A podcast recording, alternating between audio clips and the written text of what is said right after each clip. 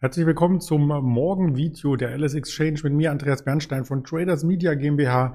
Ich darf Sie recht herzlich auf den Handelstag einstimmen. Wir haben wieder spannende Themen und wir schauen nicht nur auf den DAX, sondern wir schauen auch auf die Daten, die heute kommen. Der US-Arbeitsmarktbericht steht an. Wir schauen auf Airbus, auf Boeing und auf den Handel. Da gibt es nämlich schon erste weitere News, wie die Konsumenten in Deutschland sich positioniert haben und das wird dann noch einmal abgerundet am Mittag mit einem Händlerinterview. Und diesmal ist der Björn hier mit am Start gegen 11.30 Uhr.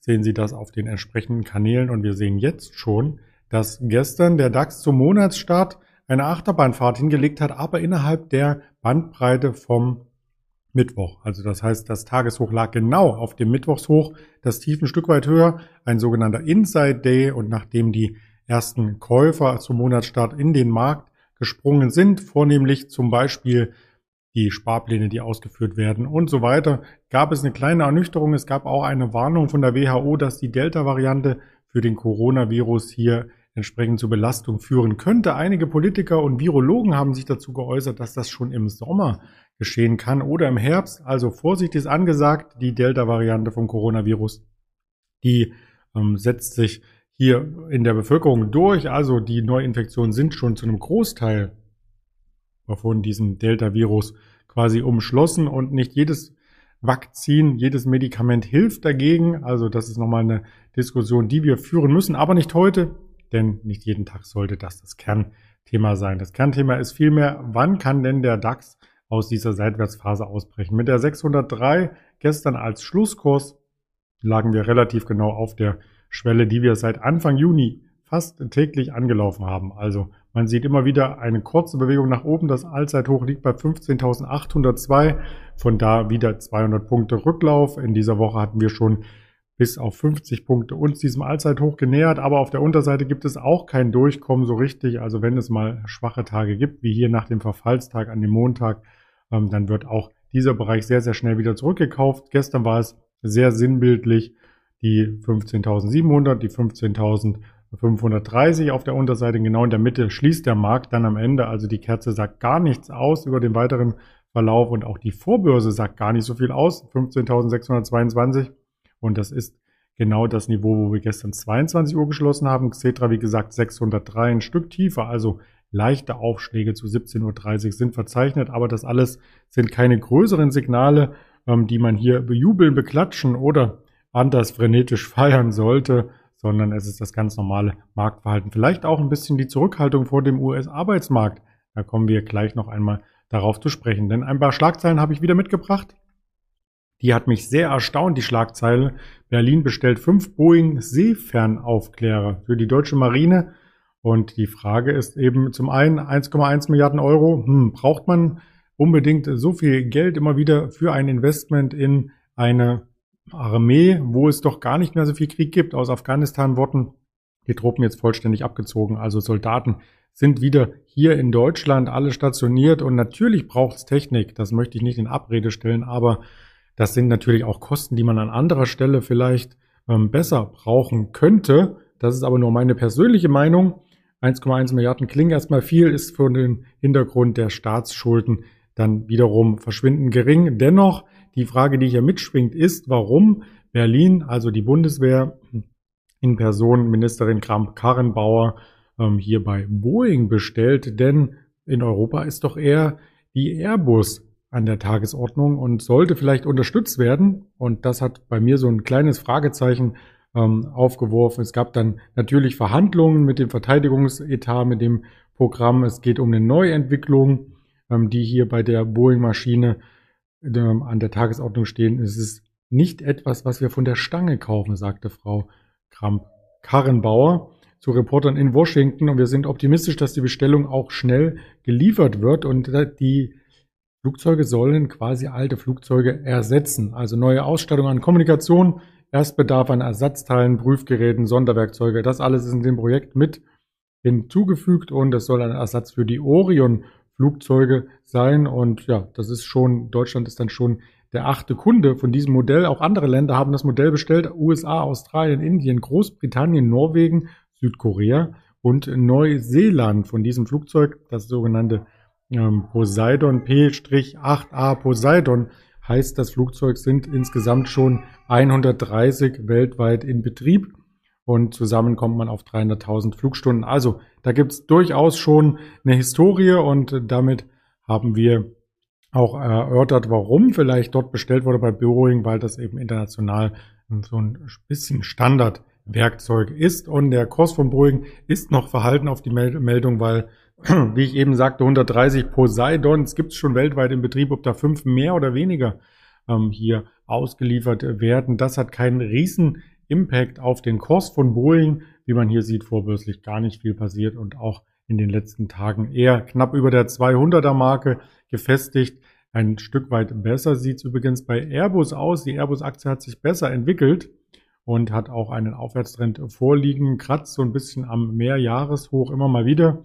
Jetzt bei 109 Euro, auch leicht im Minus heute Vormittag, aber das ist jetzt nichts, wo man einen größeren Trend ableiten könnte. Dennoch zusammengefasst, ähm, vielleicht gibt es auch ein Pendant bei Airbus, wo man hätte zuschlagen können bei den Bestellungen. Bestellung ist auch das zweite Thema, was ich hiermit anklingen lassen möchte. Der Handel läuft sehr, sehr gut. Und zwar ist nicht diesmal der Internethandel gemeint, den wir bei der Pandemie hier vollzogen haben, sondern es ist der Handel gemeint, ähm, der sich hier ähm, quasi bei den Verbrauchern durchsetzt. Ja, also wir haben ja ähm, eine Mittagsroutine mittlerweile wieder eingeführt. Das Homeoffice wurde abgeschafft gestern oder die Homeoffice-Pflicht besser gesagt. Und die Caterer hatten ja einen realen Umsatzverlust von 33,8 Prozent im letzten Jahr. Also da wurde schon richtig viel Umsatz quasi eingebüßt. Das Ganze wird jetzt wieder hochgeschraubt. Die Arbeitswelt verändert sich durch die Abänderung von den Corona-Regeln im Homeoffice und ich denke, da wird der ein oder andere sich auf dem Weg zur Arbeit auch noch einen Kaffee gönnen, vielleicht eine Zeitschrift unterwegs und wird dann in der Kantine zu Mittag speisen und sich vielleicht auch noch ein Dessert ähm, holen oder ein Eis in der Sonne, wenn schönes Wetter ist. Also die ganzen To-Go und Takeaway-Angebote, die würden jetzt hier ähm, einmal Fahrt aufnehmen, wie man so schön sagt und ja, dann kommt auch der Modehandel hier in Schuss. Da gab es diese Meldung, dass wir hier einen Ansturm auf Mode- und Schuhgeschäfte haben. In den letzten Tagen haben wir ja gesprochen, gestern zum Beispiel über H&M, Hennes und Mauritz. Wir hatten neulich gesprochen über die ähm, Story mit Hugo Boss und wir haben natürlich hier auch ähm, die Einzelhändler im Blick, die dann den Umsatz hier steigern dürften. Umsatzansprung bei Bekleidung in dem Textilbereich alleine wurden im Mai 72,1 Prozent mehr Umsätze erzielt als noch im April. Also das ist wirklich ein sprunghafter Anstieg. Die Einrichtungsgegenstände, Haushaltsgeräte und Baubedarf, die waren nur um 9,6 Prozent höher. Also nur, ist natürlich in Anführungsstriche zu setzen, weil man konnte sich ja auch in der Corona-Zeit ähm, einrichten. Den Unternehmen ging es gut, einer Home24, einer Westwing und so weiter, die hatten ja profitiert von dem Trend, alles online zu bestellen. Wenn man sich auf die Grundgüter in der Freizeit ähm, das Ganze anschaut, die Statistik, die hier veröffentlicht wurde, dann sind Getränke und Tabakwaren nur mit real 3,4 Prozent besser. Internetversandhandel wuchs aber um 5,7 Prozent im Vergleich zum Vormonat. Also insgesamt immer noch weiteres Wachstum im Handel. Und da darf man gespannt sein, wie sich das im Jahresverlauf hier vollzieht und wie vor allem dann auch die Quartalszahlen ausfallen von den großen Händlern, also ob hier auch dann die profitieren können, die eben nicht nur auf das Online-Segment fokussiert sind, sondern den traditionellen Handel hier vorantreiben. Da ist zum Beispiel eine Metro genannt, die zu denen auch ähm, Saturn und Mediamarkt gehört und die alle wieder geöffnet haben. Heute ganz wichtig, Erstnotiz Mr. Specs. Ich habe es sogar auf berlin.de gelesen, weil nämlich auf das offizielle Hauptstadtportal auch solche News anbietet. Zum einen, zum anderen, weil Mr. Specs aus Berlin stammt. Der Ausgabepreis wurde auf 25 Euro festgesetzt, also genau in der Spanne der zwischen 23 und 27, in der man zeichnen konnte.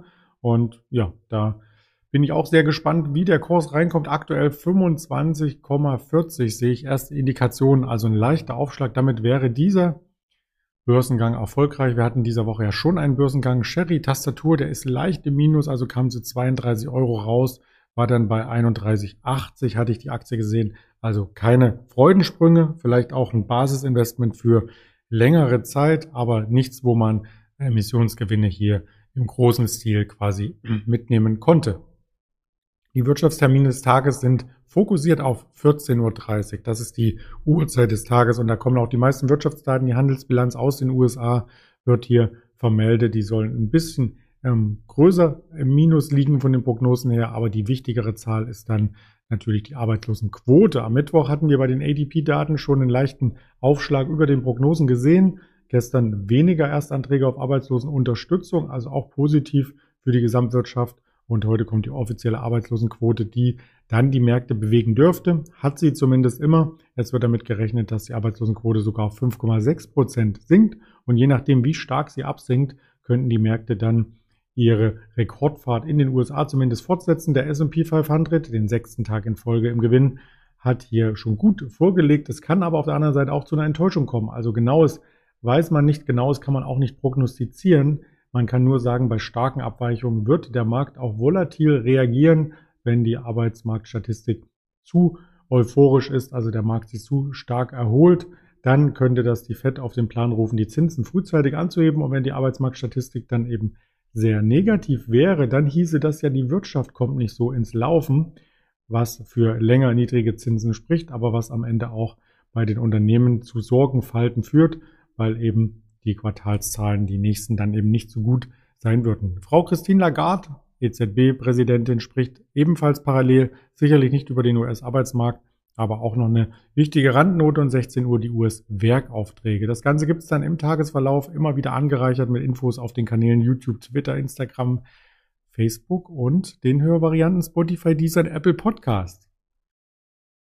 In diesem Sinne wünsche, wünsche ich einen schönen Wochenauftakt. Wir sehen uns gegen Mittag noch einmal im Händlerinterview mit dem Björn. Bis dahin alles Gute. Ihr Andreas Bernstein.